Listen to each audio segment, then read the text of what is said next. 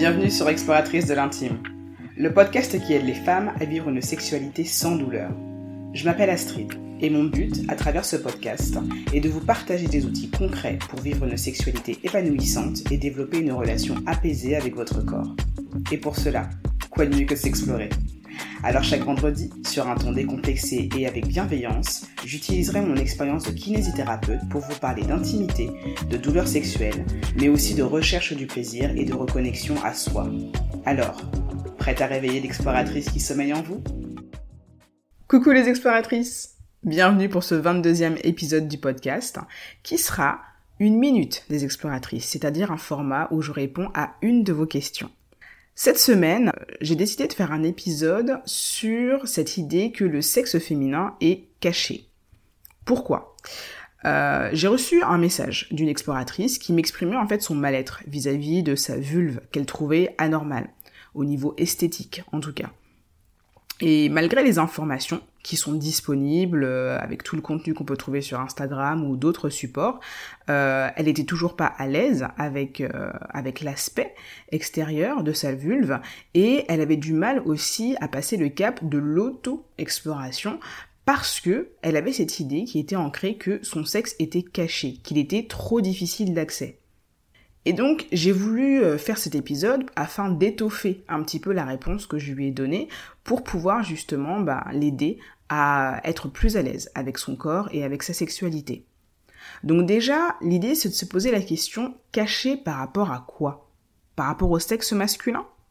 Les hommes et les femmes sont identiques d'un point de vue anatomique et physiologique. C'est pas juste moi qui le dis. Il y a des recherches et des études qui sont là pour le prouver. Et c'était donc important pour moi de vous rappeler une nouvelle fois que la nature a bien fait son travail. Nous sommes constitués de la même manière, anatomiquement parlant, que l'on est une vulve ou un pénis. Et je vous assure qu'après avoir écouté cet épisode, vous n'aurez plus de raison de penser que votre sexe est caché. Alors, je vais vous épargner mes cours d'embryologie pour vous résumer les choses. Au départ, en tant que fœtus, on a le même package, c'est-à-dire que on est constitué de la même manière, les tissus qui constituent en fait notre organisme sont les mêmes, que l'on soit un fœtus dit masculin ou féminin. C'est l'imprégnation hormonale, avec justement l'hormone de la testostérone, qui va faire que les sexes vont se différencier en vulve ou en pénis. Mais encore une fois, c'est fait à partir du même tissu fœtal.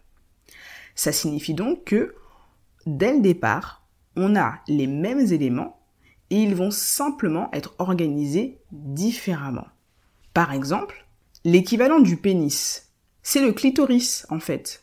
Et il n'est pas, pas caché particulièrement, il est situé en avant, comme le pénis. Simplement, le clitoris est moins visible parce qu'il est plus petit.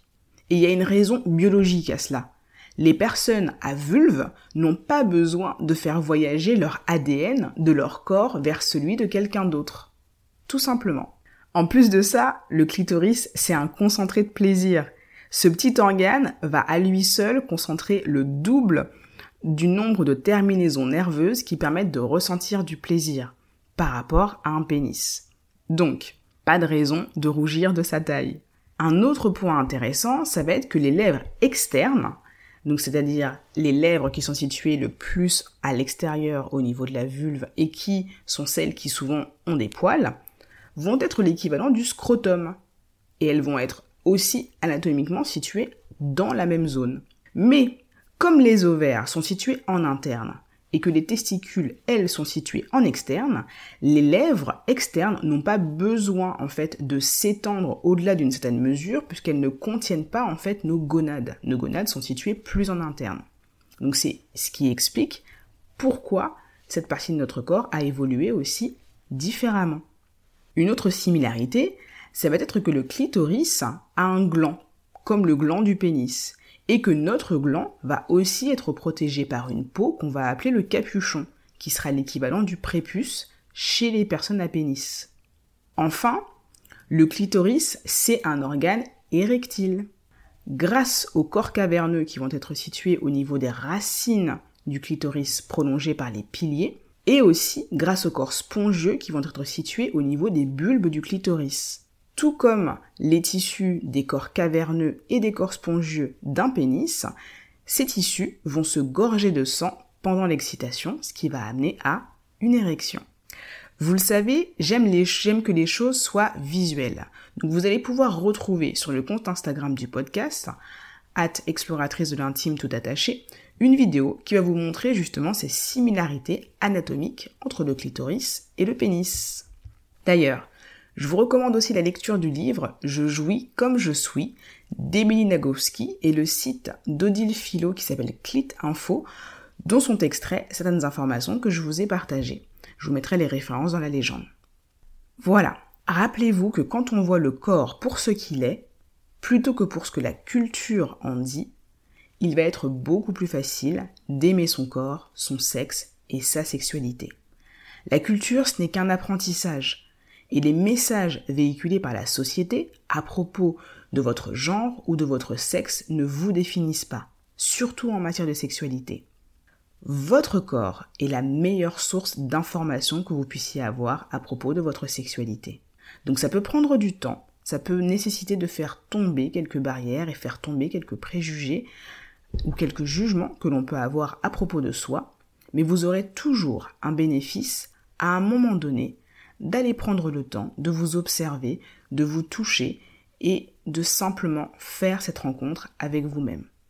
Voilà, j'espère que ça vous aura aidé à prendre conscience que, que l'on soit une personne à vulve ou une personne à pénis, nos sexes sont identiques et qu'on n'a pas de raison d'avoir de mauvais jugements ou de honte par rapport à notre sexe et que surtout, notre sexe n'est pas du tout caché, il suffit simplement de savoir où regarder. N'hésitez pas à partager cet épisode avec d'autres exploratrices qui en auraient besoin. Et comme d'habitude, un commentaire ou une note 5 étoiles, ça fait toujours plaisir. À très bientôt!